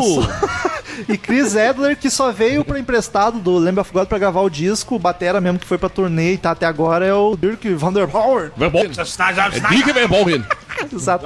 Dá, dá meu headphone. E aí, em 2016, lançaram o Distopia, o último Que disco da eu banda. gostei, falo mesmo. Muito bom, cara. É o melhor, desde a fase clássica, acho que é o melhor que vê, assim. Pra mim é o melhor desde o Crypt Writings. Eu sou mais polêmico um pouco. Não, é, mas eu acho que é, concordo. Não, eu acho que não, é não, não é, não chega a ser, pra, pra mim não chega a ser lembro, eu acho que inclusive faz sentido. Mas É, é, pra mim, desde o Crypt Writings é o melhor, pra mim. sem dúvida. Mas, ma- é, é, é, sabe qual é o lance? Eu acho assim, por exemplo, eu sou muito fã do Kiko Loureiro. Eu quando. Só fazer um disclaimer rápido do Kiko Loureiro aqui. O Kiko Loureiro, quando ele lançou o Angra, eu gosto melódico, a porrada e tudo mais, né? Metal na veia. Quando lançou o Angra, eu gostei muito. Eu fiquei maluco com a guitarra do, do Kiko Loureiro. Eu vi o Kiko Loureiro tocando na minha frente várias vezes. E eu pirava. Eu, achava, eu sempre achei ele um monstro. Aí eu comecei a achar o Kiko Loureiro meio ruim, que eu comecei a ver os outros álbuns do, do, do Angra. E comecei a achar tudo meio igual. Eu falei, ah, cara, esse cara não sabe fazer outro estilo não tal. Até que ele lançou o álbum solo dele. E, o, e a minha cabeça explodiu. Eu achei o primeiro álbum solo do Kiko Loureiro muito bom, muito absurdo, muito foda. Lembro que na época ele- o John Petrucci lançou um álbum solo e eu gostei mais do Kiko Loureiro que do John Petrucci. Olha aí, hein? Pra tu ver. Eu gostei muito. Aí eu falei, cara, esse cara realmente ele é muito foda, ele é muito bom. Ele é tipo um top guitarrista do mundo. Então, quando eu vi o Megadeth chamando ele, cara, foi muito legal. Agora vai. Agora vai! É, agora vai. Mas eu senti nesse álbum, por mais que ele mostre ele ali, ele ainda tá meio que seguindo a cartilha Dave Mustaine. Sim. Eu acho que, é, é, é assim, o Kiko Loureiro precisa mostrar mais. É, deixar a personalidade dele aparecer mais. Eu, Tomara que entendo- dure, né, cara? Tomara que é, dure. eu entendo, eu entendo que ele não deixa, talvez ele não possa fazer isso tanto, né, pela operação ali, cara. Ele tá com, é, é, ele tá com um cara que tem uma mão pesada que é o Dave Mustaine. É diferente, por exemplo, do- do Ozzy. O Ozzy ele sempre teve guitarristas, excelentes guitarristas na banda. E toda vez que entra um guitarrista diferente desses na banda do Ozzy, é, a banda muda o estilo conforme o guitarrista. Até porque tem um guitarrista só também, né? Exato, mas eu tô falando assim, o Randy Rhodes, a banda de idade, com o Jake Lee foi uma coisa. Quando entrou o Zack Wild, a banda mudou a sonoridade, um negócio mais pro lado dele, sabe? E aí entrou esse último agora que eu esqueci. Que ninguém se importa.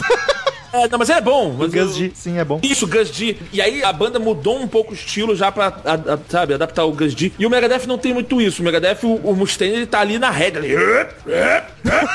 Cara, e não sei se vai mudar algum dia. É, não- então assim, eu acho mais difícil do Kiko imprimir o estilo dele ne- nessas condições, entendeu? Eu vou dizer que eu até achei estranho que o Kiko é o guitarrista de power metal, tá ligado? E aí ele pro trash eu me surpreendi. Fiquei feliz com a escolha, mas fiquei um pouco ué. ué. Eu, eu conheço, eu já vi, cara, o Kiko é um monstro. Que, assim, pra mim, é, tecnicamente o melhor guitarrista do Brasil. Hoje em dia, meu, meu guitarrista favorito do Brasil sempre foi o Ardanui. Hoje em dia, o Juninho é Fran, olha aí. Tô louco. O- Oficina G3, eu escu- até metal, até metal gospel eu escuto. Ah, mas esse aí é bem conhecidinho. O Oficina G3 Porra. é uma galera que não tem nada a ver com gospel, go- inclusive gosta. É, é, tipo eu? É, tipo. Eu- tipo eu, ateu? É, exatamente. Traidor do movimento Deus dos Ateus deve estar chocadíssimo. É, agnóstico, agnóstico. Então aí, eu, eu gosto muito. Eu gosto muito, entendeu? Mas o Kiko, tecnicamente, eu- inclusive o Juninho Afran, guitarrista do, do Oficina G3, di- ele diz que fez aula com o Kiko Loureiro. Olha aí. É, Kiko Loureiro aí sendo o, o Saiyan- Satriani brasileiro. Cara, destaques. Curta The Fruit is Real, que é uma música cantando bem grave, acho bem bacana. A própria Distopia, Distopia. Fatal Illusion, só pelo solo de baixo, que tá, puta, quase caindo no chão ouvindo aquele solo, que coisa linda. A Conquer or Die, rola um violão muito foda, que eu tenho certeza que é coisa do Kiko Loureiro, tá ligado? Com certeza. Sim. Com certeza. Mas ouvintes, é isso aí, que discos recomendamos muito. Pra encerrar então, rapidamente, Gaveta, se tu for indicar um disco pra quem nunca deu muita chance pro Megadeth, pra ouvir e conhecer, qual que tu indica aí pra galera? Caraca, que, que, que malvada essa pergunta. Indica dois então. Eu vou indicar dois. Depende. Se você gosta de uma música mais rápida, um pouco mais porrada, Rust in Peace. Se você gosta um pouquinho, não precisa ser tão rápido. Metal é, mais tradicional, vai no Countdown to Extinction. Acho que vai nesses dois, cara. É, é, é- é o ouro. É, se não gostar deles, não vai gostar de nada. Faz Eu sentido. É, se não gostar desses dois, esquece, desiste Megadeth. Exato. E uma coisa que a gente devia ter feito no começo do podcast, mas a gente do papo fluiu tão bem, olha bonito, que elogio pro Olha aí. convidado. Ah, Edita, edita. Bota no começo. É. Anderson Gaveta, por incrível que pareça, quando os ouvintes fizeram a campanha, muitos ouvintes não sabiam era. Então eu acho muito justo indicar. Ficou famoso, né, por ser editor de vídeos do Jovem Nerd, todo. Isso aí. E entre outros canais muito bacanas também que tua empresa edita. Também o teu próprio canal, né, que é Anderson Gaveta no YouTube, só pesquisar lá. Isso aí, que eu faço Gaveta Show. Que é sensacional. Inclusive, a, a- Afonso Solano gra- grava alguns quadros que fica muito bom também. O Dublaralho e o Review Cego são espetaculares. Isso aí. O, pra quem não. Pra quem já viu o Jovem Nerd, pensa assim, caraca, a coisa que eu mais gosto do Jovem Nerd, é que na introdução do Nerd Player, toca As I Am do Dream Theater. Sim, A, sim. a culpa é minha, tá, meu querido? A culpa é minha. A culpa é, fui eu que coloquei aquilo lá. Se tu ouviu um heavy metal no, no, no Jovem Nerd, sou eu que tô colocando. Eu achei que tu ia falar, se alguém já viu o Jovem Nerd, eles são muito bosta, só eu que deixo legal. Caraca, imagina. Mas é verdade, é verdade. Se não fosse a edição. Mas eu sou conhecido como agora mais como editor. Antes só como editor, agora como o meu próprio canal, né? Eu tô até mais mais essa, essa vertente de eu como criador de conteúdo. Recomendo muitíssimo, sensacional, vários quadros Obrigado. excelentes. E como terminamos todos os episódios com as sábias palavras de Cid Moreira, por favor, Cid, vai que é tua.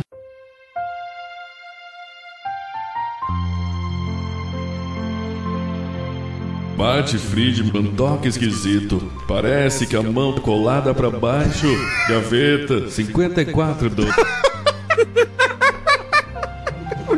A mão colada pra baixo é ótimo. É torta, parece que ele. Parece que lembra, sabe? Deu- Ai, ai, caralho, caralho, mas, Tipo, ele tá com câmera, mas ele tem que continuar tocando a música. Ai, peraí. Ah! Deve, deve- acabar a música, ele estica a mão assim. Graças a Deus, acabou. Será que ele é um tumor na mão? Sei lá, cara. Que teve joelho, por que que não pode ter na mão também, né? Aí terminou de tocar, a mão continua torta, tá ligado? Todo... É, dá tchau, dá um tchau invertido. Assim, né? Return to sender. Return to sender. I gave a letter to the postman. He put it in his sack. Então, queridos ouvintes, quem quiser mandar e-mail pra gente, clique em contato no canto superior direito do site ou mande seu e-mail direto para crazymetalmind, arroba crazymetalmind.com, que a gente lê no ar no próximo episódio. Curta a fanpage no Facebook, facebook.com barra crazymetalmind. Siga-nos no Twitter, é arroba crazymetalmind, arroba ezerhard, arroba metalromulo e arroba gaveta. E, que Gaveta! mais? que mais? Assina no iTunes, só pesar Crazy Metal Mind no iTunes, que é sucesso. E vamos nessa, Daniel, primeiro e-mail da semana! Ai, ai! Ai, ai, ai, Lucas Lopes. Mandou aqui.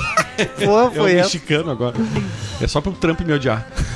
e aí, pessoal, tudo certo? Esse disco tem músicas fodas. A gente tá falando do Ben on the Rum, que eu esqueci de ler aqui. Exatamente. Ben on the Rum, eu falei. Hoje tá bom o negócio. Fico imaginando se ele tivesse sido bem gravado e produzido. Rômulo, recomendo que tenha uma conversa com seus advogados antes de escutar este álbum. É a combinação perfeita, RS, RS, SR. Não, não sou adepto desse tipo de Outra coisa, o álbum seguinte, Venus and Mars, é uma coisa de louco, sensacional. Prefiro este ao Ben on the Run. No mais, é isso aí. Forte abraço. Pra alegria da Natália, o Winter, né? Abração. Mais um que prefere outro álbum. E ela fica chateada com isso. Ela não de conviver com opiniões diferentes. Próximo e-mail de Patrícia Giovanetti, de 32 anos, Rio de Janeiro. Assunto teoria da conspiração. Ela diz: Fala povo, tô passando pra compartilhar com vocês uma coisa que andei pensando sobre o nosso grande farofeiro, Carlos Monteiro. Carlos tá cada dia mais assíduo em tudo que se refere ao CMM, até já faz parte da equipe. Aí de repente grava episódios só com o Romulo e ainda participa da leitura de e-mails no lugar de Zerhard. Cria grupo do CMM Rio de Janeiro, dá pitaco sobre futuros programas, sei não. Acho que o Carlos quer dominar o programa. Daniel, abre teu olho. Esse farofeiro tá meio mineiro, só comendo quieto. Deixa que tá tudo tranquilo aqui. Qual- Eu tô na, Daniel sou eu. e tem o Marcel também. O Carlos É. ele tá, tá, tá mais pra trás ainda. Sobre o tema do programa, eu queria dizer que a minha maior aventura, isso do programa de turismo de rock, minha maior aventura até hoje foi ir ao show do Gilmore em São Paulo com meu irmão. Foi uma viagem bate e volta bem foda, mas já contei em outro e-mail. No mais, ficou alerta. Um beijo enorme pra vocês. Beijinho, beijinho, beijinho com o coraçãozinho ali, os emoticons fofos. Do bom! Leandro. Leandro. Ele que é de Guaratingueta, São Paulo, mandou aqui Turing Turing. Salve, amigos do CM. Qual é a boa? A boa é a ressaca que a gente tá. Pior é que eu vou dizer pra vocês que eu, eu acordei, eu acordei bem, cara. Só eu que me fodo. Não, sim. eu não tomei porra nenhuma. Eu É que eu acordei às nove também. Eu acordei às sete, daí eu foda-se, hoje eu vou dormir. Aí eu fiquei até às nove. E, cara, acordei tranquilo, sim, tá ligado? Mas eu confesso que eu pensei duas vezes antes de tomar cerveja hoje. Mas aí teve esse calorzinho. E aí já viu. Sensacional esse podcast. Muita inveja branca dos senhores viajados e todos os rolês. Como nunca saí dessa província terceiro mundana chamada Brasil, não tenho histórias de lugares rock and roll mundo afora. Porém, entretanto, todavia, moro no cu do interior de São Paulo. Então, todo show grande que vou acaba sendo uma viagem para as capitais, Rio ou São Paulo. Justo. Tenho duas histórias. Uma minha e outra de meu querido pai, que foi responsável por eu gostar de rock and roll. Aliás, as duas histórias do Leandro é menor do que uma do Gabriel. Em 2011 fui ao Rock in Rio pela segunda vez. Na ocasião vi Metallica, Motorhead, Slipknot, entre outros. Sempre fui a shows naquele esquema excursão com a galera de ônibus ou van. O busão dessa excursão parou perto de um shopping no Rio onde pegaríamos um shuttle até a cidade do rock. Ficou combinado que todos rumaríamos para onde o busão tinha ficado na volta do show. O Metallica encerrou a noite por volta das 4 da manhã. Até voltarmos para o ônibus já era mais de 5. Exausto, adentrei o ônibus e desabei no sono. Ô meu, Rock in Rio não tem ido mais até tão tarde assim. A última, Saiba não. última banda acho que sobe às 23. Que acordo com o sol na cara. Ônibus ainda parado no mesmo lugar, 10 da manhã. Caralho. Acontece que dois malucos se perderam na volta. Um deles era menor de idade e foi parado na delegacia. E o outro seguiu uma avenida reto toda a vida e deve ter dado uma bela de uma travada no esfíncter ao avistar a placa. Cidade de Deus, 500 metros. Por fim, só cheguei na minha cidade às 4 da tarde. Ainda bem que já havia pedido licença no trabalho, pois era uma segunda-feira. Aliás, avisar 500 metros já é tarde demais, né?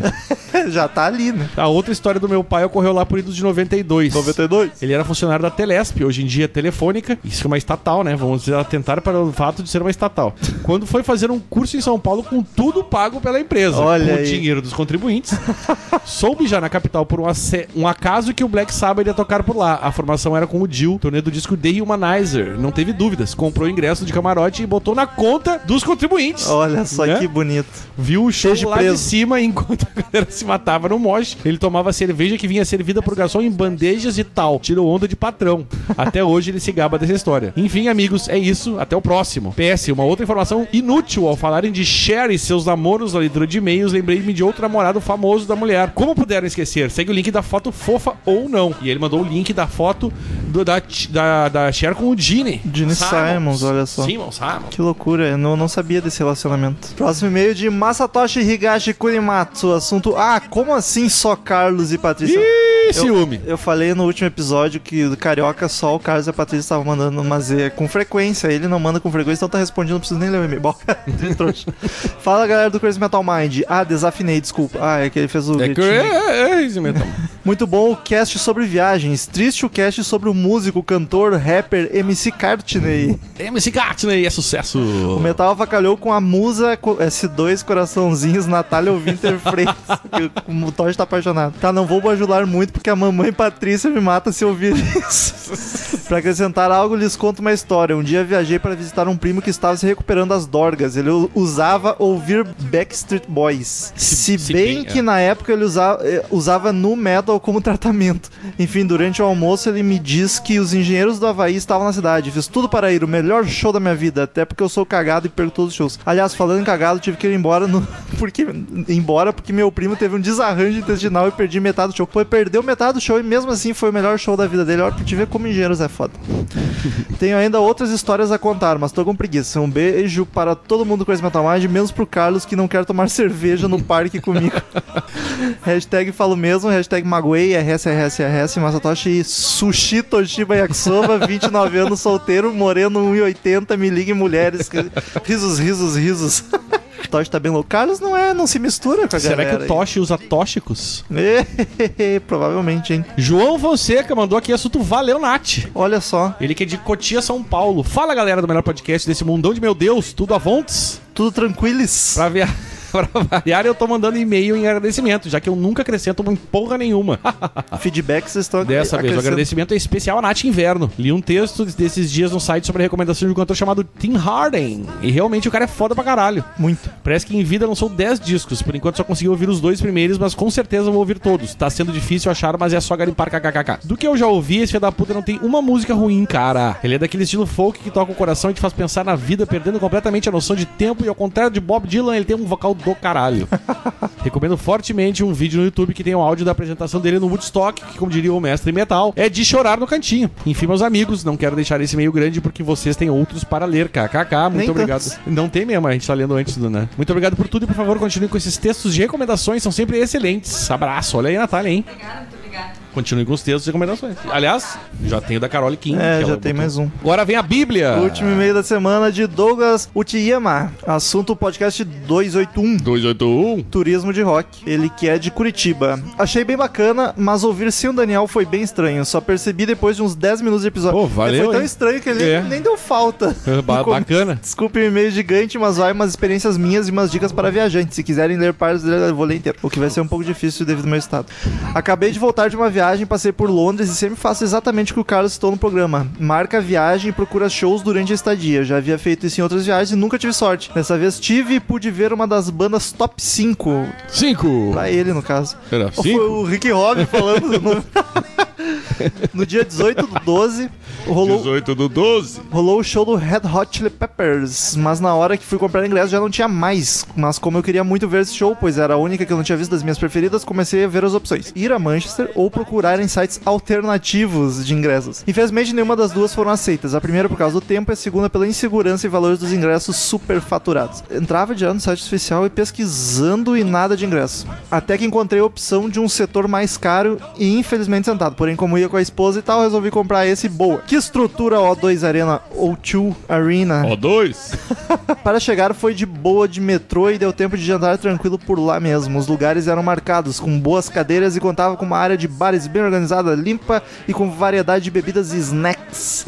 A banda de abertura foi bizarra, foi a bizarra Baby Metal. Que loucura, mano. E a arena estava meio vazia até o momento, mas ao fim desse show o local estava bem lotado, todo mundo sentadinho e tal. Mas quando começou o show, todo mundo se levantou e, fo- e o show foi muito bom. E o público, sim, é menos insano que o daqui. Porém, com, curtiram e cantaram. Tá bem difícil hoje. Porém, curtiram e cantaram durante o show inteiro. Uma coisa bacana também foi que na volta, na fila para entrar no metrô, tinha um músico de rua tocando Red Hot Chili Peppers e todo mundo na fila cantando. Outra coisa bacana que aconteceu na viagem foi que visitei o Stick Fingers, restaurante do ex-Rolling Adivinha, Stone. né? Se o Douglas Bill Wyman, o, É, Bill como Wyman. é que ele é o É Wyman. Robb? Bill Viman! Quem não conhece, gente, esse cara é sucesso. Onde na decoração tem muita coisa, Rolling Stones, ah vá, mas tinha de outras bandas também. Fui também a dois Hard Rock Café e a decoração é bem bacana mesmo, vale a pena visita e às vezes você leva a sorte de encontrar algo legal de uma banda artista que curte. Encontrei uma pele de bateria autografada pelo Chip Trick e uma camiseta do Manchester City, do Noel Gallagher, autografada, e um rascunho à mão do Johnny Cash. ah, que, que, que lindo. Entre outras coisas, uma dica é visitar o site do Hard Rock Café e ver a memo memorabilia de cada unidade. Se é que posso dar outra dica, pode, estamos deixando hoje. Mas não sendo, mesmo não sendo viajado como os podcasters, o site reúne shows e dá para filtrar por localidades e datas. Me ajudou a me programar na viagem. E se alguém quiser, em Manchester tem um tour, ele, manchestermusictour.com, que pretendo fazer quando for pra lá. Ah, finalizando, nessa época estava rolando uma exposição do Oasis em Manchester. Bem, é isso, desculpe pelo textão. Continuem com esse trabalho saboroso que sai toda semana. Abraços. PS1, tá rolando Rolling Stone Exhibitions em New York. Já esteve em Londres e espero que venha pra cá. PS2, no Madame Tussauds de Londres também tinha uma área de músicos e tinha estátuas bem bacanas. O Michael Jackson, Jimi Hendrix, Elvis e um monte de artistas Eu, eu, eu conheci, achei bem bacana o, de, de- o, o hard rock ali de, de Buenos Aires, inclusive, a comida é boa pra caralho. Buenos Aires tem um, é verdade. E aí ficou, cara, era 100 metros do hotel onde a gente ficou na Recoleta lá. Caralho. É do lado do cemitério, o famoso cemitério da Recoleta, Sim. onde tá a Evita, né? E o lugar, o ambiente é muito bacana, cara. Eu acho que é meio padrão, sabe? É Sim. bem, tipo, modernão pra caralho. Tinha alguma tem- coisa de algum famoso lá? Cara, tinha, tinha algumas coisas, eu não vou me lembrar Buenos. Aires não deve ter muita coisa. né? Mas tinha, tinha umas coisas bacanas, assim, porque eu acho que eles até compram em leilão pra botar. Ah, pode ser. Que eu acho que é da marca mesmo, dá pra, Sim. pro próprio hard rock. E bah, a comida lá era boa pra caralho, cara. Um lugar que e vai, tinha um showzinho legal, assim, umas bandas local, bem, bem legal. Ô, louco, vale a bicho. pena se for pra, pra Buenos Aires visitar o Hard Rock Café. É, o de Buenos Aires não comentou. Ah. Eu acho. Isso que o Gil e o Will falou de viagem pra Buenos Aires e não comentou. Enfim, queridos ouvintes, muito obrigado pela companhia maravilhosa de todos vocês em mais uma semana nesse podcast sensacional que foi com o Gaveta. Aliás, acessem o canal do Gaveta lá, Anderson Gaveta no YouTube. Até semana que vem em outro podcast incrível, porque a gente tá modestão mesmo. E tchau! Tchau, pessoal! Arrivederci! Cansei. Estamos encerrando. Obrigado pela presença de todos e no próximo tem muito mais.